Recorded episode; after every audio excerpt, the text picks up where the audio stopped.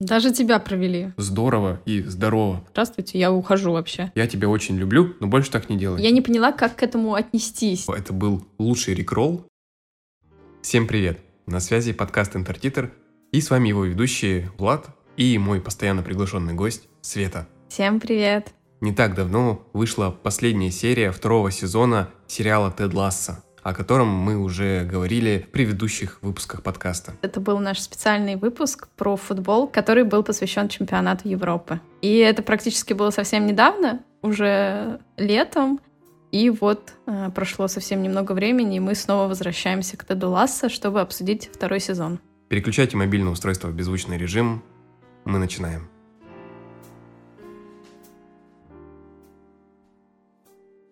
Мне кажется, сначала нужно напомнить, чем закончился первый сезон Теда Ласса. А заканчивается он тем, что Ребекка, это владелица клуба, она осознает, что была не права насчет э, команды, она все-таки к ней проникается какой-то любовью и понимает, что теперь это ее детище, и она в ответе за него. И поэтому ее вот эта схема навредить клубу, она меняется на противоположную. Теперь она любит этот клуб и, естественно, ей импонирует в том числе Тед Ласса. И Тед Ласса вообще является тем катализатором, благодаря которому э, Ребекка вот прошла вот эти изменения. Ну и самое важное, в последней серии команда в итоге вылетает из премьер-лиги. И в предыдущем сезоне, в этой последней серии, это на самом деле рушило немного вот эту сказочность, какую-то доброту всего сериала, что все-таки не все так классно, не все так э, сладко получается. То есть команда она вылетает все-таки из премьер-лиги английской. Ну, там и не все так плачевно, там, то есть это все так сделано, что, типа, мы вроде проиграли, но мы молодцы, что мы сыграли.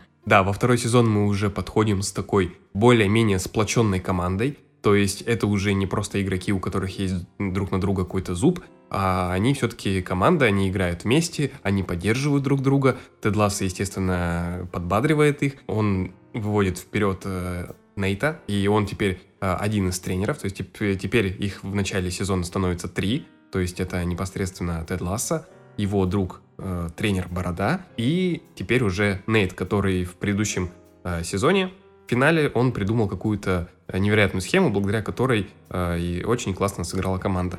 Ну и вообще он в первом сезоне, он как бы заявлен как такой стратег. Поэтому, конечно, то, что его взяли в тренерский состав, это довольно классная придумка, и он должен благодарить э, за это Теда Ласса. И очень классно, как эта история в итоге разворачивается во втором сезоне. Мне кажется, вот это, наверное, одна из жемчужин второго сезона. Но об этом, я думаю, чуть-чуть попозже.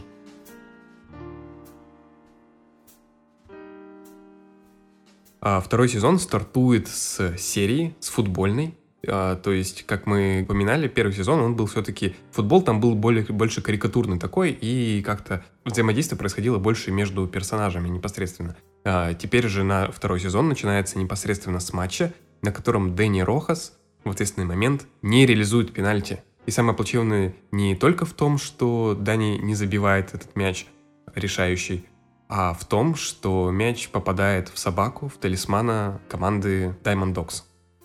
Они же так называются? Разве Diamond Dogs? Я не, Нет. я не помню, как они. Ричмонд. А. Ты серьезно Diamond Dogs?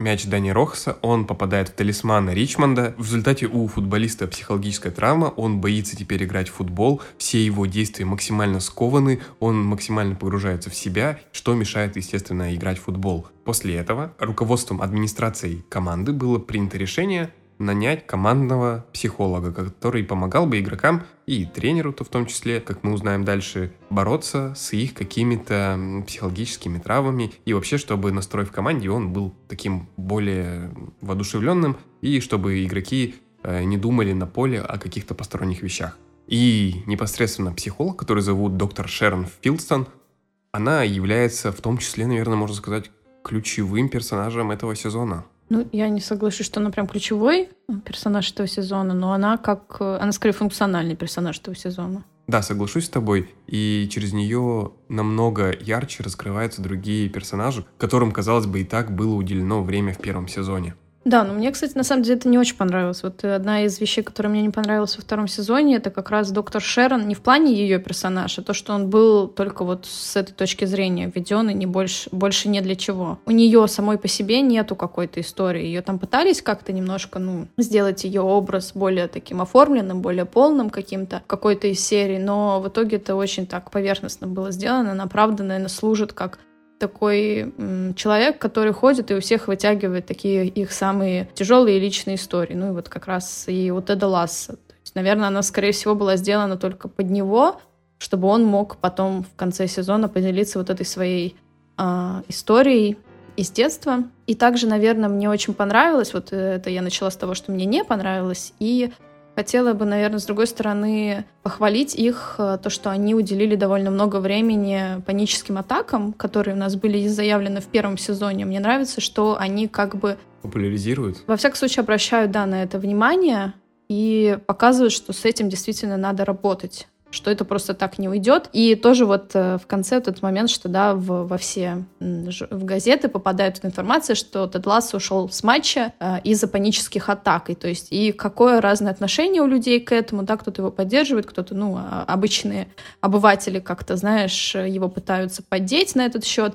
И мне кажется, это очень э, правильно показать, что на самом деле панические атаки это как бы в них нету ничего такого, это не показатель какой-то слабости твоей, это просто показатель, что в тебе что-то не работает, и тебе надо с этим а, обратиться к какому-то специалисту. Поэтому вот в этом плане очень классно сделана история Теда во втором сезоне. Да, вообще вот тема психологии, тому, как э, нужно относиться к своему психическому здоровью, что у всех есть проблемы, это нормально, с ними нужно работать, их нужно принимать. Э, то есть это на самом деле очень большой прорыв вообще по сравнению, в том числе с первым сезоном. Мне кажется, это довольно злободневно, потому что, не знаю, как-то вот особенно в российском обществе до сих пор ну, не принято как-то с какими-то своими личными проблемами приходить к кому-то. Ну, у нас, да, стигма. И на самом деле там даже в самом э, сериале вот показано, что Тед Ласса сначала он же, ну, не проникается э, ей. Он говорит, типа, в чем состоит ваша работа? То есть вы просто слушаете то, что вам говорят люди как бы и он не очень понимает вообще, э, какая у нее цель, чем она занимается, и только вот в конце, когда он полностью начинает ей доверять, он в итоге начинает и понимать и свои проблемы, и принимать их. Мне кажется, в России точно так же. Очень многие люди ведут себя вот как-то длас, они как бы, знаешь, у них куча проблем, но они почему-то от них отшучиваются, говорит, что да нет, все нормально, ну типа как-то все же живут, как ты и я буду жить. Вот. У всех разные системы защиты. Кто-то вот как-то Дласа отшучивается, а кто-то, знаешь, надевает вот эту непроницаемую маску и делает вид, что, ну, типа, все нормально.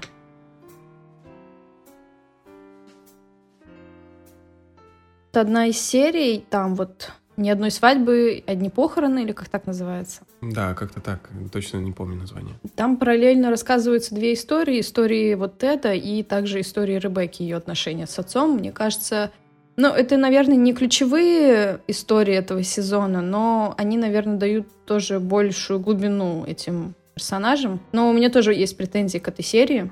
Какая?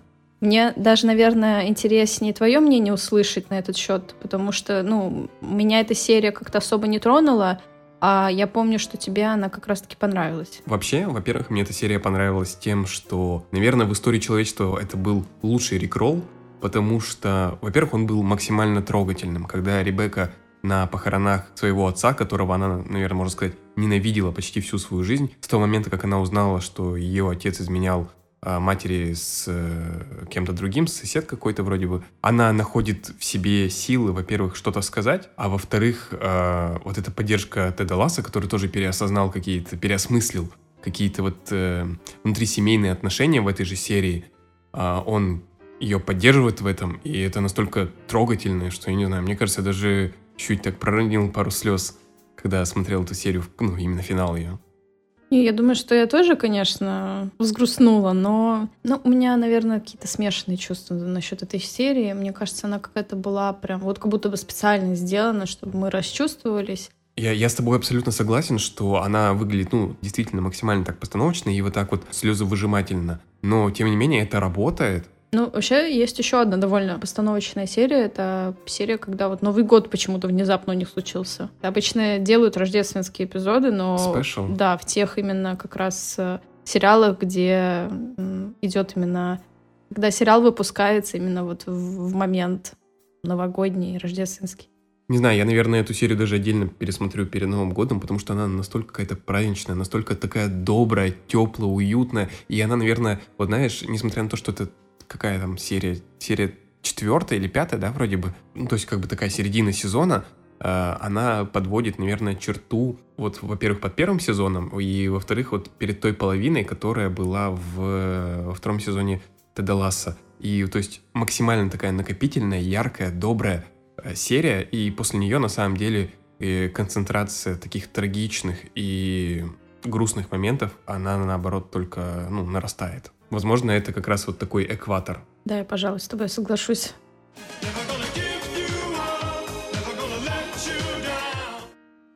Хорошо, ну вот, наверное, мы такие две с тобой яркие серии в плане эмоций рассмотрели. А что ты скажешь про очень выбивающийся из всего сериала серию, которая полностью посвящена одной ночи приключений Бороды, тренера Бороды. Да, как ты сказала, она выбивается, во-первых, а во-вторых, она меняет жанр в такой какой-то полунуарный такой стиль уходит.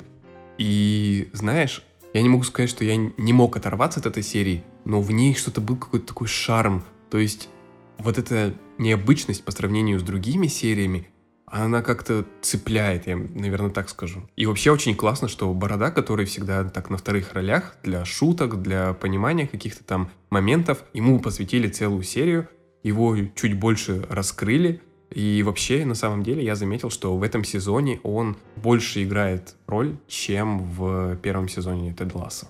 То есть он уже, знаешь, не просто э, член администрации, тренерского штаба, который там иногда что-то говорит в кадре. То есть к нему как будто уже и больше человек прислушивается. То есть да, ты к нему всегда прислушивался, но тут как будто он уже имеет такой более весомый объем какой-то такой. Ну да, вот я и говорю, что в этом сезоне как бы все персонажи, они получили вот эту какую-то новую краску. То есть они стали, даже, наверное, не краску, а стали объемней. Поэтому, наверное, вот этим второй сезон мне нравится. Именно, наверное, Поэтому он, конечно, отличается от первого разительно. Если в первом сезоне это все-таки такая очень классная, такая добрая комедия, а, где нету, ну, наверное, ставок ни на каких героев, кроме вот, ну, наверное, Теда и Ребекки, то в этом сезоне у нас действительно очень много классных героев, и каждому из них, ну, вот как получается, какое-то время уделяется. И вот здесь, наверное, даже я не знаю, как они будут выкручиваться в третьем сезоне. Сейчас так много разных персонажей, так много разных интересных линий, за которыми, ну, правда, очень классно наблюдать. И, но все равно не хватает, например, хронометража, мне кажется, у серии, и количество серий самих в сезоне довольно маленькое. То есть я думаю, им либо нужно как-то расширить, либо при этом сконцентрировать внимание только на основных линиях, как вот они вроде пытались так сделать в этом сезоне, но все равно, да, из-за этого кажется, что каким-то героям, которых мы тоже любим, не додают экранного времени. Вот, например, именно это случилось с Джейми Тайртом. То есть в этом сезоне его практически нет. Он иногда, знаешь, как будто бы его просто для галочки запихивают в серию, чтобы он сделал что-то, что на самом деле даже не очень сильно вяжется с его персонажем, и, ну, вот с персонажем из первого сезона. То есть он каким-то... В этом сезоне он просто какой-то супер добродушный, самый понимающий, и вообще, ну, прекрасный человек, как бы он, да, я думаю, что был какой-то момент, когда он перевоспитался, но все равно не, не бывает же так, что человек, знаешь, с какого-то такого, ну, Засранца. Хулигана, да, засранца сразу стал таким, ну просто ты можешь на него смотреть, такой думаешь, блин, вот он реально классный пацан, вот он прям вот он правильные вещи делает. Как бы я не знаю, как это так случилось. В общем, вот ему не додали в этом сезоне времени, и это меня, вот я этого жалею больше всего, наверное. Ну смотри, на самом деле вот его арка с перевоспитанием, она в целом закончена, но мне кажется, вот в конце как раз вот эта фраза Джейми в адрес Килли, то, что он ее до сих пор любит, она дает затравку на следующий сезон. То есть, мне кажется, будут с этим работать. Это не только для того, чтобы развить Роя. Мне кажется, не только для этого. Возможно, э, дальше продолжится что-то то есть его страдания какие-то будут или еще что-то. Ну это про Роя. В данном сезоне да. Но мне кажется, в третьем сезоне будет все-таки развитие этой ветки, потому что не зря нам в последней серии показывают, что у Килли теперь новая работа, а, она ну, полностью посвящена ей, и Рой как будто они тоже... Какая-то между ними дистанция начинает. То есть если в течение всего сезона у них ну, видно, что они прям как пара развиваются, да, и Рой вообще сделал феноменальный какой-то скачок, на самом деле, от начала сезона к концу. Про это, думаю, тоже скажем еще. Вот, но в целом вот между ними чувствуется, что все-таки чем дальше, тем между ними какое-то расстояние, вот, ну, не напряженность, но вот именно что чуть-чуть холоднее становится где-то. Мне, кстати, не показалось, что у них как-то они холоднее становятся. Единственное, что появилось вот препятствие. Ну вот, да. И да, наверное, во втор... вот в следующем сезоне будет показано, как они смогут его преодолеть. Это интересно. Я все равно никак не понимаю, как тут Джейми Тарта вставят они. Я не очень хочу, чтобы он как-то влезал в какой-то треугольник вот этот любовный, типа Килли Рой и Джейми Тарт. То есть это, ну, только для фана может быть, но вот на в серьезном каком-то ключе я не сильно рассматриваю вот эту Ну, будем линию. честны, этот треугольник, он есть и до сих пор. Он, наверное, как вот в этом сезоне в начале заявляется, так он вот сквозь э, весь сезон идет. Просто ему не уделяется много времени, и на самом деле я рад, потому что я не хочу, чтобы это скатывалось в какую-то Санта-Барбару, чтобы персонажи были более полноценные, а все-таки, мне кажется, вот эти э, любовные перипетии, они немного, ну, вот снижают тот градус и делают Теда Ласса более обыденным, что ли.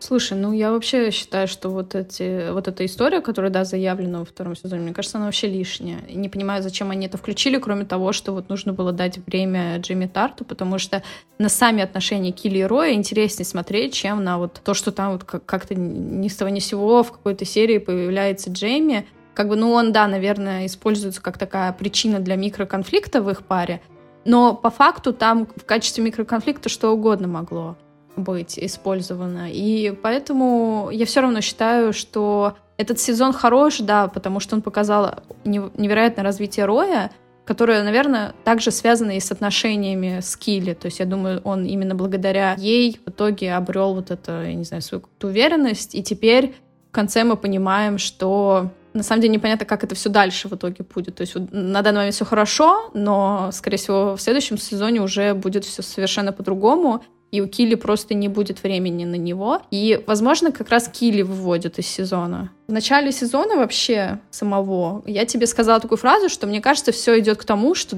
Теда Ласса в конце сезона, ну, э, что-нибудь сделают такое, что он в итоге выйдет из сериала. То есть я думала, что он, например, я не знаю, будет как-то сильно скучать по своей семье, по своему сыну, вот, и в итоге решит в конце уехать в Америку. Потом у меня эти подозрения обострились, когда я увидела, что, во-первых, в тренерскую команду взяли Роя. Вот, это как раз послужило одной из э, проблем Нейта. вот, его, я не знаю, обострившейся зависти и вообще там комплекса какого-то. Вот, ну, в общем, э, как бы вроде бы ввели Роя, при этом их, да, там четыре человека. Тед Ласса, я на самом деле тоже особо не понимаю, какая за ним там роль стоит, кроме того, что ну, он как бы главный тренер, но вот что он конкретно делает? Ну, это, возможно, ты мне сейчас объяснишь, как человек, который все-таки в футболе понимает. Я думаю, что раз их так много стало в тренерском составе, возможно, Теду и не надо там быть, то есть там все есть, там стратег есть, а, такой, типа, человек, который разбирается в футболе, есть, Рой Кент, который суперпрофессиональный футболист, по совместительству мой любимый футболист. вот, он как бы есть. То есть зачем там Тед Ласса, который, да, страдает по своей семье, Э, непонятно. Вот, я думала, что в итоге мы в конце сезона с ним попрощаемся, и я вот тоже думала, как они в итоге э, выкрутятся из этой э, ситуации, когда у них в названии стоит Тед Ласса, да, а самого Тед Ласса нет. Мне кажется, Тед Ласса, знаешь, сто процентов он остается, то есть его не выводят из игры. В конце сезона он снова обрастает вот, этой, вот этими мышцами, в том плане, что его, он есть в начале сезона, он есть э, в конце сезона, ярко очень показан. А в середине, да, в середине больше дали поговорить развиться другим персонажем. Ну, а вообще Тед Лассо для команды это же костяк. На самом деле он то, что объединяет вообще всех. То есть он такой, знаешь, э, мотиватор для многих в том числе. И он ну, честно, это капитан команды. Вот несмотря на то, что есть игрок, капитан, вот все-таки Тед Ласса тот, кто дает настрой. Да, там есть профессиональные ребята, кто понимает в спорте, кто понимает в футболе, но Тед Ласса вот связующее звено, которое объединяет все вместе. И игру, и настроение, и какие-то разговоры. Да, я, наверное, соглашусь, но это, наверное, вот такое впечатление было в первом сезоне. В первом сезоне у тебя даже вопроса не стояло, типа, зачем там Тедласа? Там Тедласа — это вот, правда, как ты говоришь, такой костяк, то есть скелет команды. То есть он, благодаря нему вообще там все превратилось... Ну, то есть вот сама атмосфера в команде получилась такой, которую вот мы в конце э, сезона видим. Но во втором сезоне из-за того, что очень мало ему уделяется времени, конечно, это вот магия, наверное, как-то исчезает из кадра. Поэтому у меня и возникают такие вопросы вопрос. Ну, я рада в любом случае, что он остался, как бы я обожаю Теда Ласса. Интересно, какой, в каком режиме будет как раз третий сезон.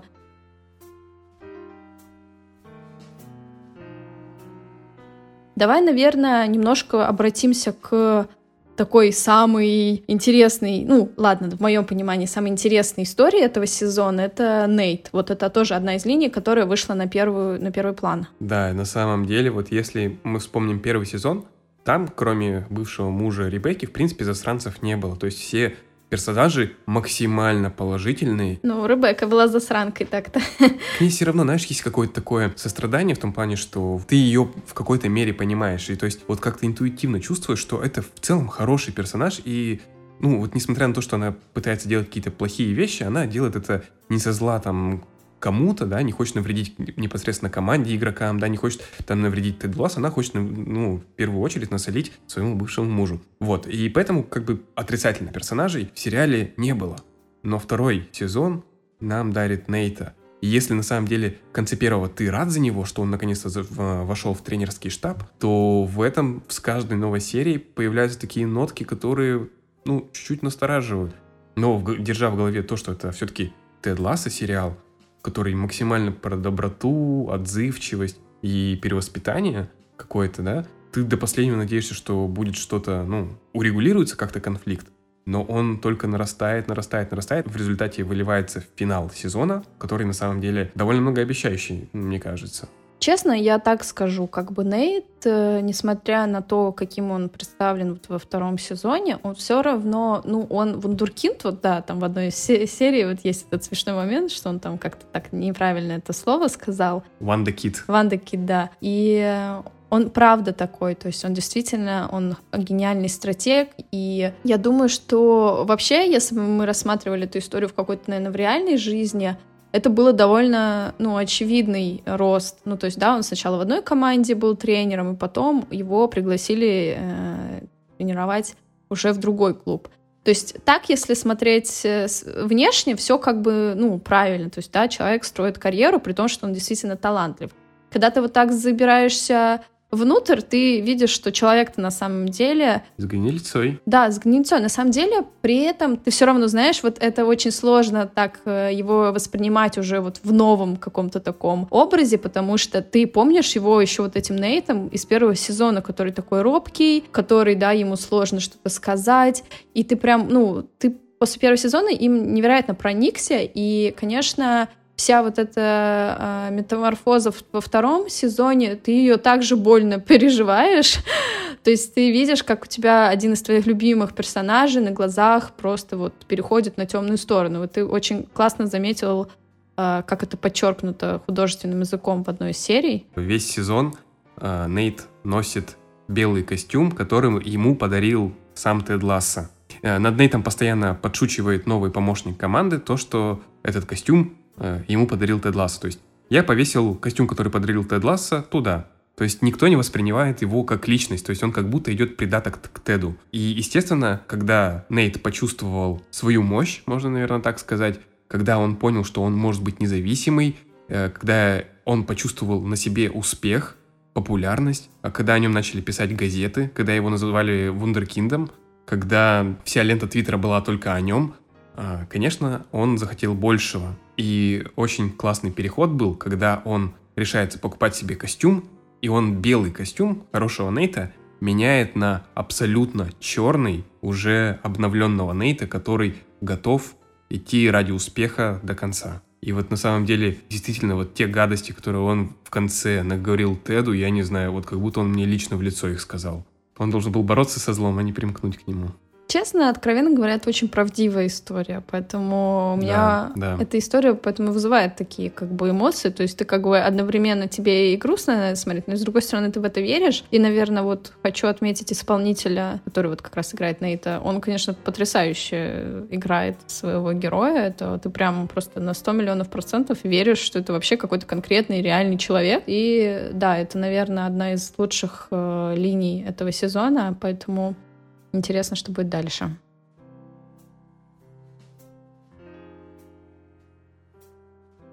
Вообще, мне кажется, вот особенность Теда, ты сказал, что Нейт очень правдиво играет. Ну, а в прошлом сезоне мы с тобой и с Димой отмечали, что э, Джейсон Судекис играет вот как будто он в жизни такой же. И мне кажется, как раз особенность Теда Ласса, что актеры настолько то ли вживаются в роль, то ли они в жизни какие-то такие же похожие какие-то образы, типажи, что они как будто не играют, а вот, ну, показывают просто себя. Ты им настолько безоговорочно веришь, что, не знаю, вот единственное, наверное, да, действительно, с доктором Шерон вот этой была проблема, то есть я и, я понимаю, что ее персонаж, он такой как будто отстраненный, такой взгляд профессионала, что она психолог, на все смотрит так со стороны, э, довольно объективно пытается быть, но вот как будто она не доигрывала, что ли, я не знаю. Скорее всего, это ее образ, но тем не менее создавалось впечатление, как будто это действительно психолог, Да, которого просто позвали в фильм, чтобы исполнить роль психолога. это так и есть. Ну да, она, конечно, как- какая-то недокрученная получилась. Вот странно, конечно, с психологом. Ее еще и вывели из сериала просто, знаешь, типа,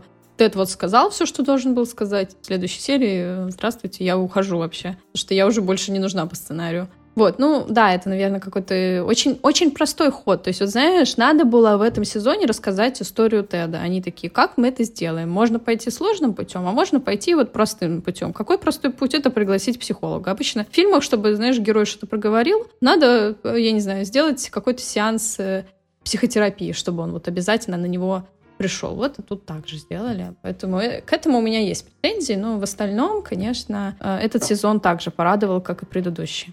Но, честно, на самом деле все выглядит достаточно логично, потому что у Теда действительно вот именно психологическая травма, и мне кажется, если бы он условно обсудил ее с условной Ребеккой, да, это бы еще более дешево смотрелось, чем вот он Да, да. через свои вот эти переступания через себя, он наконец-то решился раскрыться психологу. Не, я тоже думала про то, что если бы он, ну, как бы один из э, главных друзей в этом сериале, для него это Ребекка. Как бы. Я тоже себе плохо представляю его разговор с Ребеккой вот на эту, на эту тему. Да, наверное, как бы с психологом, может быть, и правильный ход, но как-то сделан немного, наверное, неумело. Ну вот, кстати, продолжая тему с психологом, мне очень на самом деле нравятся вот первые серии, когда он к ней действительно с недоверием таким относится, и не, не, не столько с недоверием, сколько как будто это его конкурент. То есть раньше он был душой команды, с кем иг- игроки могли поделиться чем-то сокровенным, а теперь эта роль переходит к другому персонажу. И его прям видно, как это коробит, как это его задевает. Собственно, ну,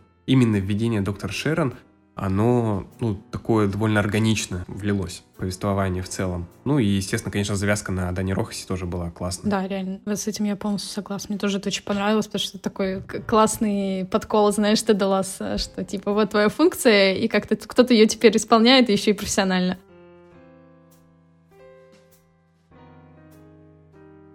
Хотела также спросить у тебя, как тебе линия Сэма и Ребекки в этом сезоне? Слушай, это достаточно неожиданно было, потому что все намеки какие-то постановочные были вели к тому, что Ребекка, ну, общается по вот этому новому мессенджеру, в котором нет имени, а ты просто... Бандер. Бендер, да.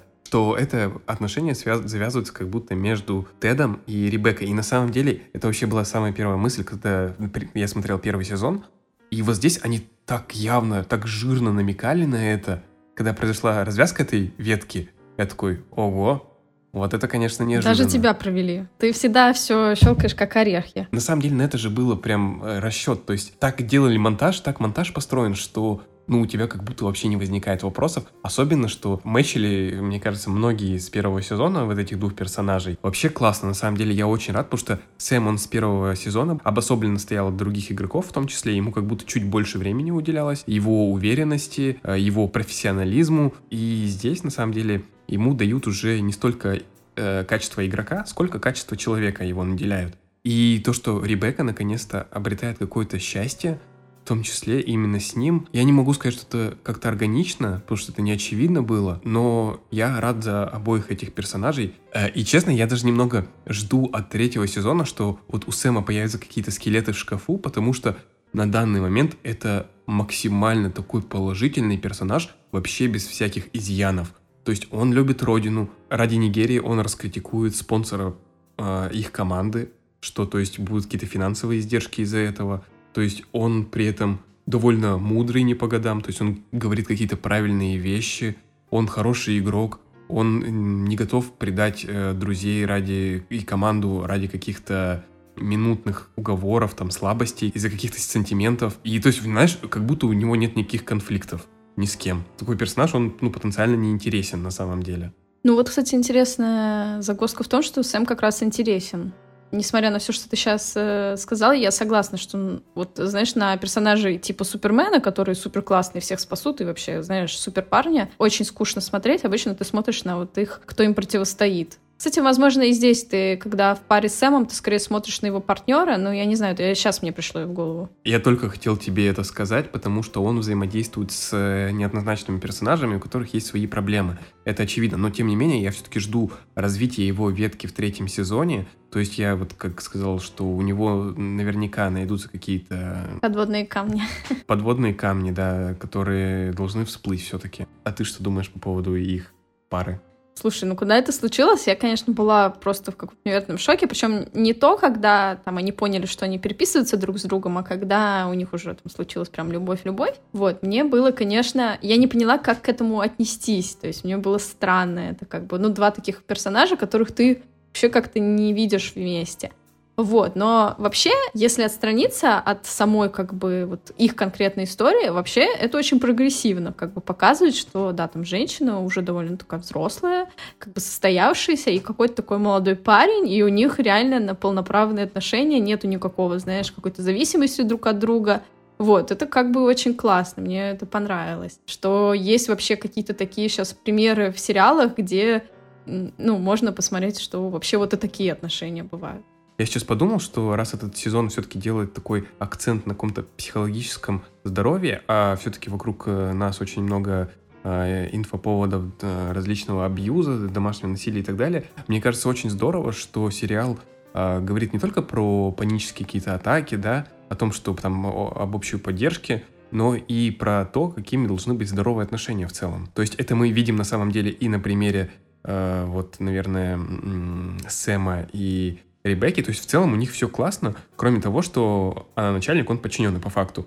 И это же мы видим в одной из финальных серий э, у Роя и Килли, когда они друг другу рассказывают вещи, которые на самом деле, наверное, во многих отношениях просто могли бы замолчаться. И причем реагируют на это очень здорово и здорово. По-взрослому очень взвешенно. Мне вообще вот очень нравится, что сейчас пошла вот такая тенденция, когда в сериалах и кино показывают здоровые отношения. Знаешь, обычно, вот если посмотреть старые такие фильмы, там обычно, знаешь, либо женщина какую-то фигню творит, да, не очень очевидно, либо мужчина тоже как-то поступает, знаешь, слишком холодно, не, не объясняет, почему он так поступил. А сейчас реально тенденция, ты смотришь на пары, и ты можешь у них, да, чему-то научиться. Вот, и ты правильно сказал про Роя и Килли, и про Сэма с Ребеккой. Также я, наверное, еще добавлю к твоему списку, не знаю, как, насколько это как бы правильно, но мне кажется, что отношения Теда с его бывшей женой, вот как строятся, знаешь, уже отношения после развода, тоже довольно ну, правильно показано, что как бы никто из них друг на друга не давит. Ну, конечно, у Теда еще видно вот это, знаешь, что у него осталась еще вроде бы такая симпатия, как бы он еще не совсем прошел это все э, и не совсем осознал, но все равно как-то показано, что без всяких, знаешь, скандалов, без всего, без всего, то есть это тоже очень э, хороший пример. Антонимом их отношений как раз служат отношения Бороды с его девушкой, с которой они постоянно начинают встречаться, постоянно расстаются, снова встречаются, снова расстаются, и это какой-то э, замкнутый цикл, но при этом очень классно, что опять демонстрируется, что этот конфликт должен быть решен самими людьми. Да. Не нужно никому лезть э, с какими-то посторонними советами. Вот как было в э, одном эпизоде с Хиггинсом, когда он пытался сказать Бороде о том, что, ну, это, блин, нездоровое отношение, это не круто. На что получил ответ, что я тебя очень люблю, но больше так не делай. Да, он раз так сказал? Ну, знаешь, он его обнял, и сказал больше об этом ни слова или что-то такое, как ты знаешь. Слушай, я не знаю. Я думаю, что наоборот, как бы Борода был рад, что ему кто-то вообще сказал, что, что он с кем-то хоть может это не то что обсудить, ну, то есть он, наверное, в тот момент сам как бы подозревал, что что-то не так, и вот человек, который то же самое ему сказал, то есть, может, ну, не поговорить, не обсудить эту проблему, ну, хотя бы ви- увидеть, что есть человек, у которого, ну, который также думает, что это не очень нормально, но при этом как бы видно, что Борода не может выйти из этих отношений, и что он очень привязан к этой девушке, и у них, ну, там какая-то своя атмосфера, мы вряд ли все поймем это. А, эти отношения — это реально вот антоним к отношениям, наверное, Роя и Килли, а антонимом а, отношений вот э, Теда и его бывшей жены служат отношения Ребекки и ее бывшего мужа. То есть вот там реально как бы не очень какие-то классные вещи происходят между ними, то есть они если Ребекка еще более-менее уже как-то остыла, то есть она, у нее явно внимание уже переключилось и на клуб, и у нее как бы сейчас и личная жизнь а, уже строится, и все там все хорошо. Вот, а он все еще хочет ее как-то поддеть и показать, какой он классный, что вот он, смотрите-ка, у него и молодая жена, и, и ребенок, а вот у тебя типа ничего нет. То есть все, все равно остается какое-то соперничество нездоровое.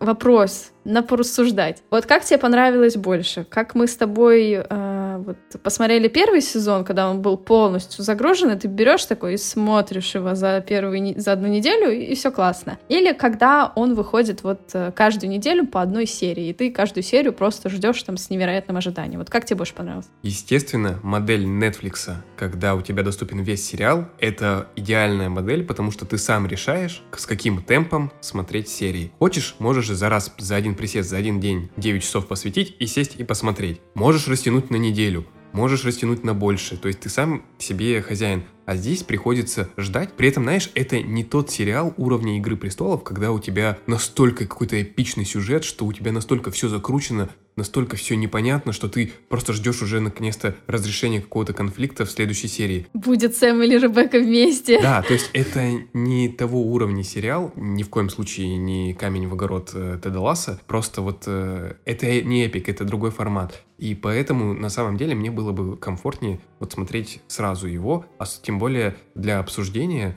конечно, вот э, мы с тобой игру в кальмара посмотрели, мы сразу ее обсудили, да, то есть там свежие воспоминания. Сейчас же пришлось немного покопаться в памяти и вспомнить такие основные эпизоды, основных героев, э, которые были во втором сезоне. Я первые серии вообще не помню. Вот ты сейчас э, говорил про первые серии, я понимаю, что мне реально нужно вот как бы их э, освежить в памяти. Да, я согласна, что вот как раз вот ты правильно сказал насчет того, что Тед Ласс это вообще не тот сериал, который вот хочется смотреть, знаешь, один, один раз в неделю. То есть там прям вот он прям создан для того, чтобы посмотреть их как такую единичную историю. Но противовес скажу, что все равно у тебя есть какое-то такое ожидание, знаешь, приятное, что ты знаешь, вот сегодня выйдет серия, новая серия, как бы, и ты не можешь ее никак посмотреть. Вот у тебя есть дата, там, допустим, серия выходит 16 октября, и вот ты ничего не можешь сделать, чтобы посмотреть ее раньше. И вот это ощущение, знаешь, потому что мы забыли уже, что такое, когда ты чего-то не можешь, да? То есть ты можешь зайти в интернет, посмотреть что угодно, когда захочешь вообще. А вот это ощущение, когда тебя как-то немножко, знаешь, в прошлое отправляют, когда тебе реально надо, там, я не знаю, в какой-то конкретный момент э, включить в 21.00, например, включить телевизор, чтобы посмотреть какой-то конкретный фильм. Вот, и сейчас у меня было примерно такое же ощущение ностальгии по тем временам, вот благодаря Теду Лассо. Все-таки я считаю, что Тед Ласс это, несмотря на то, что э, принимает участие очень много персонажей, все-таки это довольно камерная история такая э, про отношения, это история про успех, это история про зависть. И из-за того, что она камерная, ее хочется и смотреть за раз, чтобы вот это э, чувство какой-то уюта и какой-то близости с персонажами, оно не распылялось на несколько месяцев.